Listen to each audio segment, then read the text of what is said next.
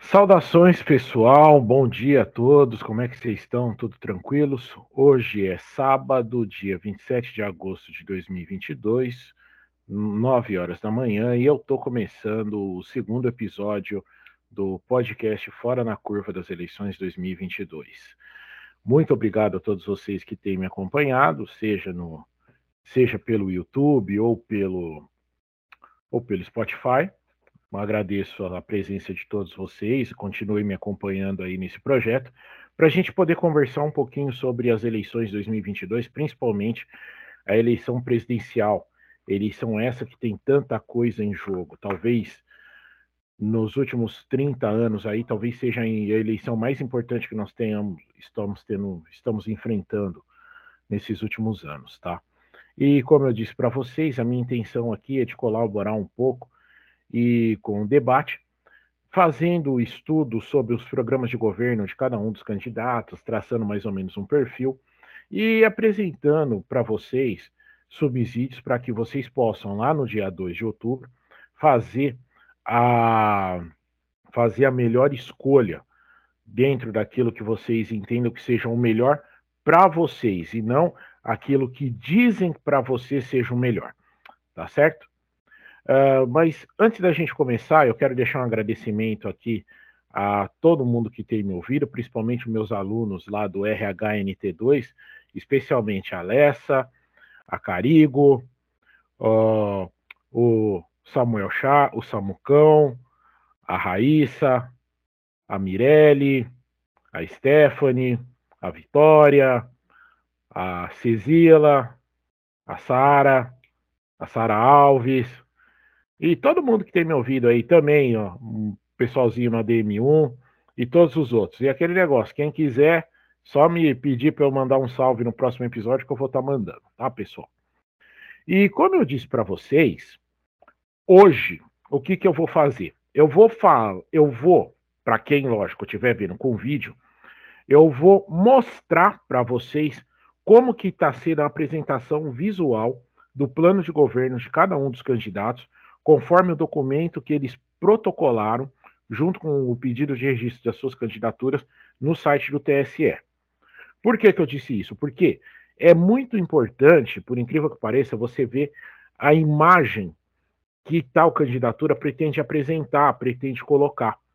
Porque isso indica muito como que vai ser o cuidado de imagem dessa candidatura e, consequentemente, se essa candidatura está tendo um, uma preocupação de marketing, de mídia, para fazer com que a sua mensagem alcance o maior número de pessoas possível, tá?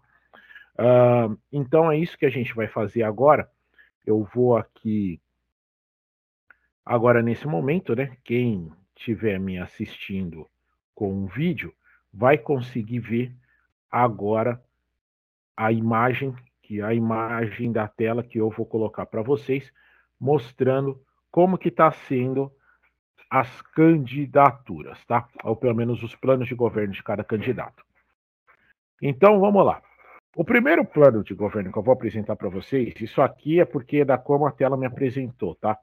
É o da Vera, candidata pelo PSTU, ou da candidatura do PSTU. Como vocês podem ver, eles apresentam um documento de 26 páginas que consta o logo da candidatura, porém, o que eles têm apresentado é basicamente um paper científico, tá? Onde eles estão dizendo mais ou menos o que está acontecendo com o Brasil, no ponto de vista dele, e dizer o que, que eles desejam apresentar para os próximos quatro anos, no que diz respeito a se eles vierem a governar o Brasil. Porém, hoje, como eu disse para vocês, eu só vou estar tá apresentando essa imagem, né, que vocês podem ver, e aí sim, nos próximos episódios, eu vou ler o conteúdo de cada um desses, do, do plano de governo deles, e vou estar tá falando sobre os principais temas que vocês querem saber. Eu vou estar tá falando sobre eles para vocês, tá? O próximo é o plano de governo da do Ciro Gomes. Só que daqui do Ciro Gomes cabe a gente fazer uma consideração que é o seguinte: O, o Ciro Gomes, se eu não estou enganado, há um ano e meio, dois anos atrás, ele lançou um livro onde ele apresenta qual a ideia dele de Brasil. É um livro até interessante, ainda não tive a oportunidade de lê-lo. Aliás, quem quiser dar de presente pro, pro narrador aqui, pro comentarista, ele agradece, tá? Mas o plano de governo apresentado é uma espécie de resumo daquilo que ele está colocando como projeto de Brasil dele nesse livro, tá? Então ele faz um resumo de aproximadamente 26 páginas, com uma diagramação bastante moderna, bastante interessante, sobre o que ele pretende querer para o Brasil, tá? Uh, bem, eu acredito que devem ter ideias boas e muito interessantes, porque o Ciro, ele é um cara que tem ideias muito boas, não vou mentir para vocês. Então, eu acredito que deve ser bem interessante ler isso aqui depois, mas como eu disse, assim como eu vou fazer com todos os outros candidatos, a gente vai ver isso lá no. A gente vai ver isso dentro dos próximos episódios, tá? O próximo é o da Soraya Tronic, tá? Que. Bem, é, vamos lá. Como vocês podem ver, é um plano de governo que ela apresenta. Ele tem 73 páginas. Mas eu acredito que essas 73 páginas se dá pelo fato deles estarem usando uma fonte com tamanho maior, talvez com já tendo uma preocupação com pessoas que têm dificuldade de leitura, daí o porquê eles fizerem isso com essa página maior. Tem uma diagramação até bonita, explorando muito o amarelo e azul, né? Mas é aquela tal história, né? A gente precisa ler com calma isso aqui, é o que eu vou estar fazendo nos próximos episódios, para ver o que, que ela realmente pretende fazer com o Brasil, tendo em vista que ela foi o plano B, C, D, sei lá qual foi o plano dentro do partido dela, porque a gente sabe muito bem que talvez o plano inicial desse partido era lançar o Sérgio Moro como candidato a presidente, porém, com tudo que vem acontecendo com o nome do Moro aí nos últimos anos, a desgraça que ele caiu, e a, que ele caiu, bem, e bem feito dele ter caído, porque na minha forma de pensar, não estou falando aqui de uma eventual candidatura dele, estou falando dele como pessoa. A pior corrupção que pode existir de um homem é quando esse homem ele trai o juramento que ele faz. E no caso dele, o julgamento dele que ele fez quando ele se tornou juiz federal era agir dentro da lei, dentro da legalidade, visando a concretização da justiça. E bem, quem tem dois neurônios e está acompanhando um pouco da política brasileira, sabe muito bem que na Lava Jato ele não fez nada disso. Né? Aliás, eu até já falei para vocês, quem quiser, pede para mim que eu vou fazer um. Se eu quiser, eu faço um episódio contando e explicando o que foi juridicamente falando a Lava Jato. Tá? O próximo plano de governo é o plano de governo de Bob Jeff, ou Roberto Jefferson. Como ele mesmo apresenta na candidatura dele, ele se apresenta como Band, Bod, é, Bo, Bo, Bob Jeff. Né? E ele já se coloca aqui como um defensor da direita, né? da valorização de Deus, da pátria, da vida, da família e da liberdade. E até cita aqui, segundo Coríntios 3,17, e eu vou falar para você até como cristão protestante, se tem uma coisa que me irrita muito, é quando se usa trechos de textos bíblicos fora do seu contexto. Porque ele vem e coloca aqui, por exemplo, ora, o Senhor é o Espírito, e onde está o Espírito do Senhor, ali há liberdade. O que, que ele está querendo dizer com isso? Que ele é a encarnação do Espírito Santo de Deus na face da terra? Ele está querendo se colocar no lugar de Deus? Pois bem, né? O plano de governo dele tem apenas 12 páginas, tá? E com a diagramação com, com letras bem grandes. Então eu acredito que é, deve ser aquele plano, aquele plano genericão, onde ele não, onde ele só fala coisa bonitinha para querer engabelar o povo, né? Eu não duvido nada vindo desse cara. Mas vamos lá. O próximo é o plano de governo do Emael, que, gente, eu vou falar uma coisa para vocês aqui.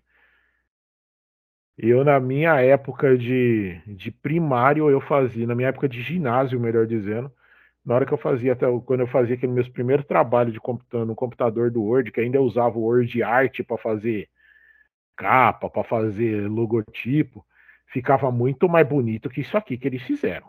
Pelo amor de Deus. E bem, é um plano de governo ainda menor que o do Roberto Jefferson, tá? De apenas nove páginas, embora eu acho que o do Roberto Jefferson ainda é menor que o dele, tá? Porque ele diagramou com letras grandes, colocou fotografias, um monte de coisa. O dele é basicamente um padrão ABNT com um logo em Word Art muito tosco. Desculpa eu falar isso, mas ele tem apenas nove páginas. Então, bem, deve ser mais um daqueles planos de governo genericão. Vamos ver. Mas vamos ver, vamos estudar e vamos ver. O próximo é o do Lula, tá? Que ele apresenta com o título de Diretrizes para o Programa de Reconstrução e Transformação do Brasil de 2023 a 2026. É um plano bonito, com uma diagramação bem feita, tem uma fonte com tamanho legal, total de 34 páginas. Porém, eu acredito que o até pelo título e pela mais ou menos que quem assistiu às entrevistas feitas pelos quatro candidatos da ponta da, das pesquisas no, no, no Jornal Nacional já deu para perceber mais ou menos o qual que seria a toada do, da candidatura do Lula. O que, que ele pretende? É o quê? Retomar muito daquilo que ele já vinha fazer, ele e a presidenta Dilma Rousseff já vinham fazendo, né? E tentar melhorar algumas coisas. Ou tentar melhorar, não, e melhorar algumas coisas naquilo que ele, que ele vê que precisa ser melhorado. Mas o que basicamente a gente imagina é que seja um rompimento com o modelo político que vem sendo apresentado pelo, pelo presidente Bolsonaro. Então, vamos ver. Ele, ele segue uma diagramação ABNT, muito bonita, muito bem feita. Acho que vai ser interessante ler isso aqui depois, tá? O próximo é o plano de governo de Simone Tebet, que é um plano de governo de 48 páginas, tá? Mas muitas das páginas dele está sendo utilizado para fotografias. Então a gente tem fotografias dela, fotografia da vice dela, da Mara Gabrilli, uh, fotos de paisagem, diagramação de várias, de várias fontes e tamanhos, mas aparentemente é uma diagramação uh, aceitável, adequada para ler. Fotografias dela que sempre tem foto. Todo político rico, quando quer mostrar simpatia, tira uma foto com pessoa pobre do lado. Falando, ah, quer dizer que houve a população? Ah, sei lá. Aqui. Foto dela, mais foto dela com gente pobre. Mais foto dela com preto e pobre. Uma foto dela abraçando uma tiazinha. Né? Bem, algumas fotos de paisagem, que eu também. Depois eu vou ler o plano com mais calma e vou entender o porquê disso. Né? Bem, mais uma foto dela aqui dizendo que é uma mulher trabalhadora. É, interessante. Eu acho que vai ser interessante. Um plano de 48 páginas, mas muitas páginas utilizadas para trabalhos de arte e fotografia. Vamos ver.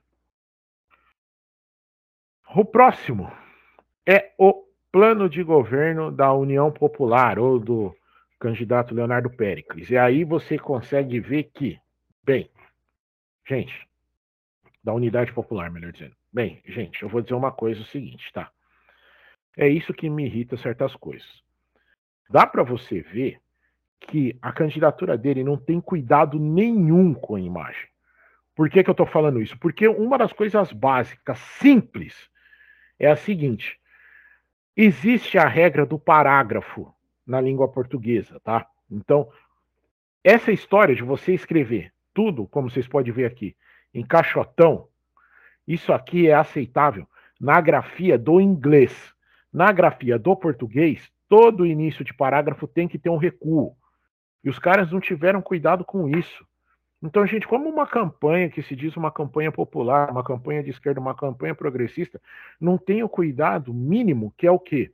De apresentar um, um texto formal dentro da, do padrão estabelecido para nossa própria língua. Complicado, né? E como eu disse, a imagem é o começo de tudo. E bem, devem ter coisas interessantes, mas é um texto simples, não segue padrão ABNT, mas é complicado isso aqui. Complicado, é bem complicado. Mas eu vou ler o conteúdo dele, quem sabe pode ter coisas interessantes. São 12 páginas também, sem diagramação praticamente nenhuma, quanto mais diagramação padrão ABNT. Complicado, hein? Tá começando mal. Vamos lá. O próximo plano de governo.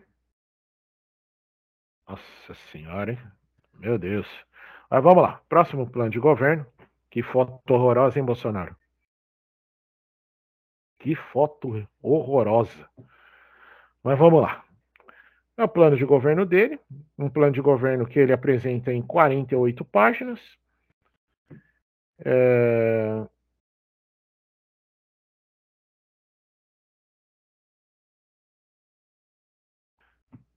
Então, ele apresenta uma série de.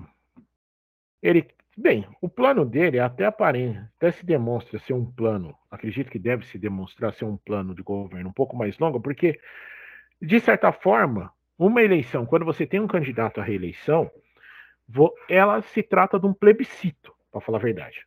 Onde a população está dizendo se concordam ou não com o governo daquele cara. Então, a preocupação dele é demonstrar que o que ele está fazendo é bom, correto e certo. E, de certa forma, a eleição que está sendo apresentada, da forma como ela está sendo apresentada, é basicamente, hoje, um plebiscito entre qual é a linha que o Brasil quer seguir. Quer seguir o que foi feito, ou pelo menos a toada do governo Bolsonaro, ou quer seguir o que foi a toada do governo Lula, dos anos de Lula. Né? Então, é óbvio que no governo Lula, quando eu apresento o programa dele, até que eu comentei, é óbvio que ele vai querer defender o que ele fez no governo dele. E da mesma forma, o governo Bolsonaro. Por causa disso, até quando eu estiver falando do plano de governo deles dois, principalmente, eu vou pegar mais pesado com os dois, tá? Por quê?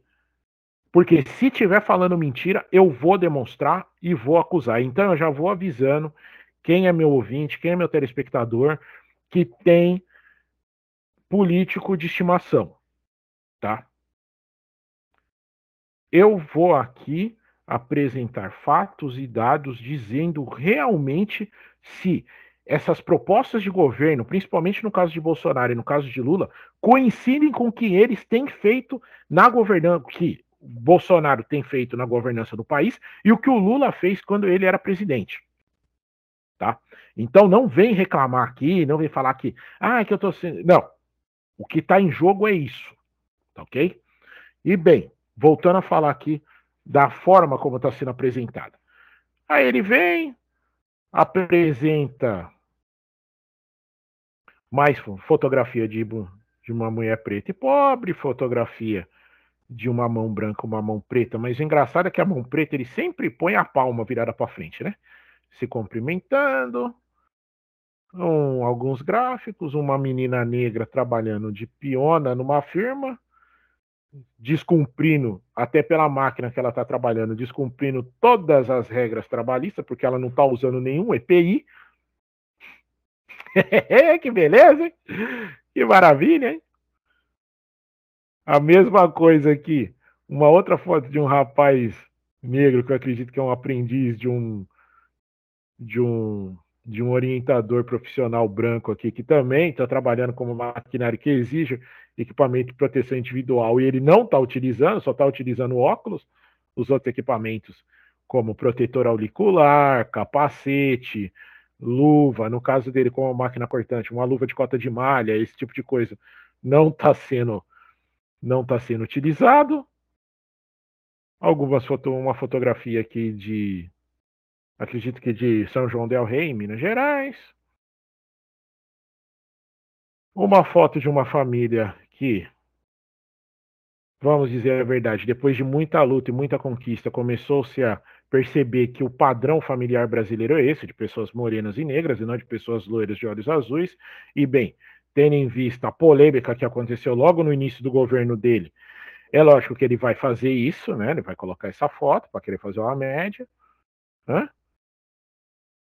Uma foto aqui de profissionais que seria profissionais de saúde, uma foto de uma negra estudando, uma foto de quatro garotos que estariam jogando futebol, e detalhe, um com óculos na cara, ou seja, preocupação com a segurança zero.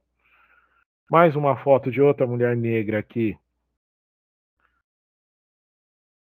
pelo menos grávida, né, gestante, esperando um filho. Ou seja, é, deixa pra lá, eu ia fazer um comentário meio sarcástico aqui, mas deixa quieto. Uma foto de uma outra mulher negra aqui, com uma mãozinha aqui dizendo que tá querendo lutar contra a violência. Ah, finalmente uma foto de alguém trabalhando usando EPI, né? Finalmente. É, uma foto ali da Amazônia, uma foto de uma arara de peito amarelo uma foto de uma mulher branca que, sei lá, seria uma servidora pública.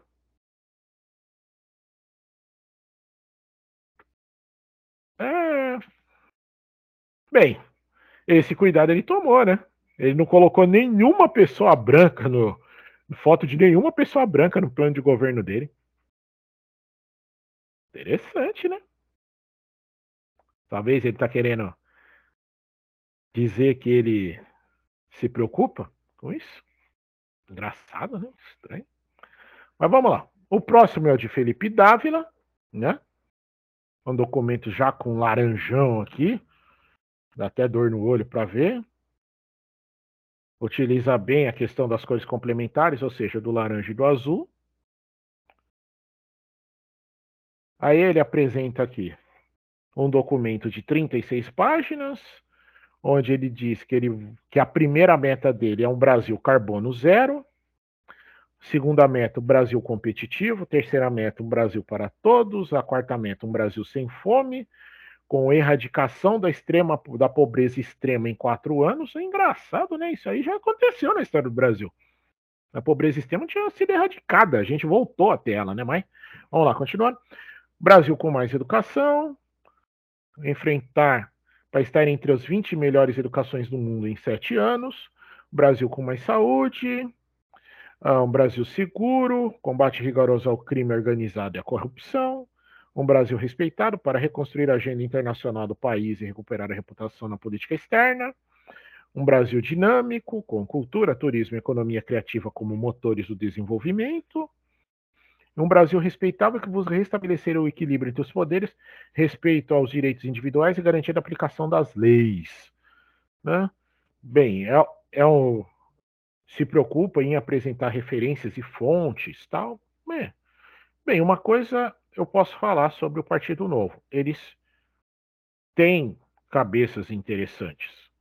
Eles tem muitos, tem muitos estudiosos, não acadêmicos de primeira grandeza, mas tem alguns acadêmicos, tem alguns acadêmicos do partido e tal. Então, acredito que eles, pelo menos um bom documento, eles sabem fazer. E, de fato, é um documento bem bonito, bem, bem feito. É, vamos ver depois, né? Vamos ler depois o conteúdo dele para saber se realmente eles estão falando coisas corretas ou não. E por fim, o plano de governo do PCB ou da Sofia Manzano. E mais uma vez o mesmo problema do documento apresentado pelo, pela candidatura do Léo Pericles. Gente, se você quer defender o Brasil, a primeira coisa que você tem que defender quando você apresenta um documento é a língua portuguesa. Embora aqui no caso, a gente até entende a forma como eles estão fazendo, porque eles estão numerando os pontos do que seria o programa de governo deles. Então, nesse caso, da numeração de pontos, isso é aceitável. Né? O... Então, dá para aceitar isso, mas mesmo assim, é um documento feio, vou falar, é feio, é visualmente feio. Pode ter muito conteúdo, mas não deve mais, por causa dessa feiura dele, ele acaba não sendo atrativo. Mas eu me comprometi esse dever, então eu vou fazê-lo. Até porque são só 19 páginas. Então deve ser coisa que eu consigo ler rápido. Pegar os principais pontos e apresentar para vocês no próximo episódio, tá? Mas não vou deixar de falar para vocês. Ele é feio. É muito feio. Só não é mais feio que o do Emael. Que o do Emael eu vou falar para vocês, viu? Misericórdia, gente de Cristo. Mas então, pessoal, é isso. Hoje esse episódio vai ser mais curto por causa de por causa dessas questões, né? Eu estou falando simplesmente só sobre essa questão do plano de governo, dos planos de governo, como foi a apresentação dos planos de governo. E mais uma vez eu vou deixar aí para vocês na página da comunidade, no Spotify, e vou pedir para que vocês comentem no YouTube quais qual que você acha que deve ser o foco primordial do próximo governo a partir do ano que vem, depois que ele tomar posse, ou ser reempossado, no caso de Bolsonaro, ou de qualquer um dos outros dez candidatos, tendo em vista que a candidatura do Pablo Marçal ainda, do Pablo Marçal, ainda continua sob júdice, tá ok? Uh, então, dos outros dez candidatos, o que, qual que você acha que deve ser a principal preocupação deles? Por quê? É com esse ranking que eu vou começar agora, a partir dos próximos episódios, falar sobre cada uma das candidaturas e dizer o que, que cada um pretende para cada tópico desse, tá? É isso. Se você está gostando do meu trabalho, deixa o joinha aí, se for no YouTube, ou deixa um comentário, ou deixa uma menção positiva se for no Spotify. Compartilhe aí nas redes sociais de vocês. Apresente a ideia, falando, ó, tem um maluco lá que ele está falando sobre que ele se prontificou a fazer para a gente aquilo que cada um de nós deveria fazer, que é ler as propostas e apresentar o projeto, o plano de governo de cada um, tá? E é isso, pessoal. Eu estou ficando por aqui. Até o próximo episódio. Fiquem com Deus e tchau.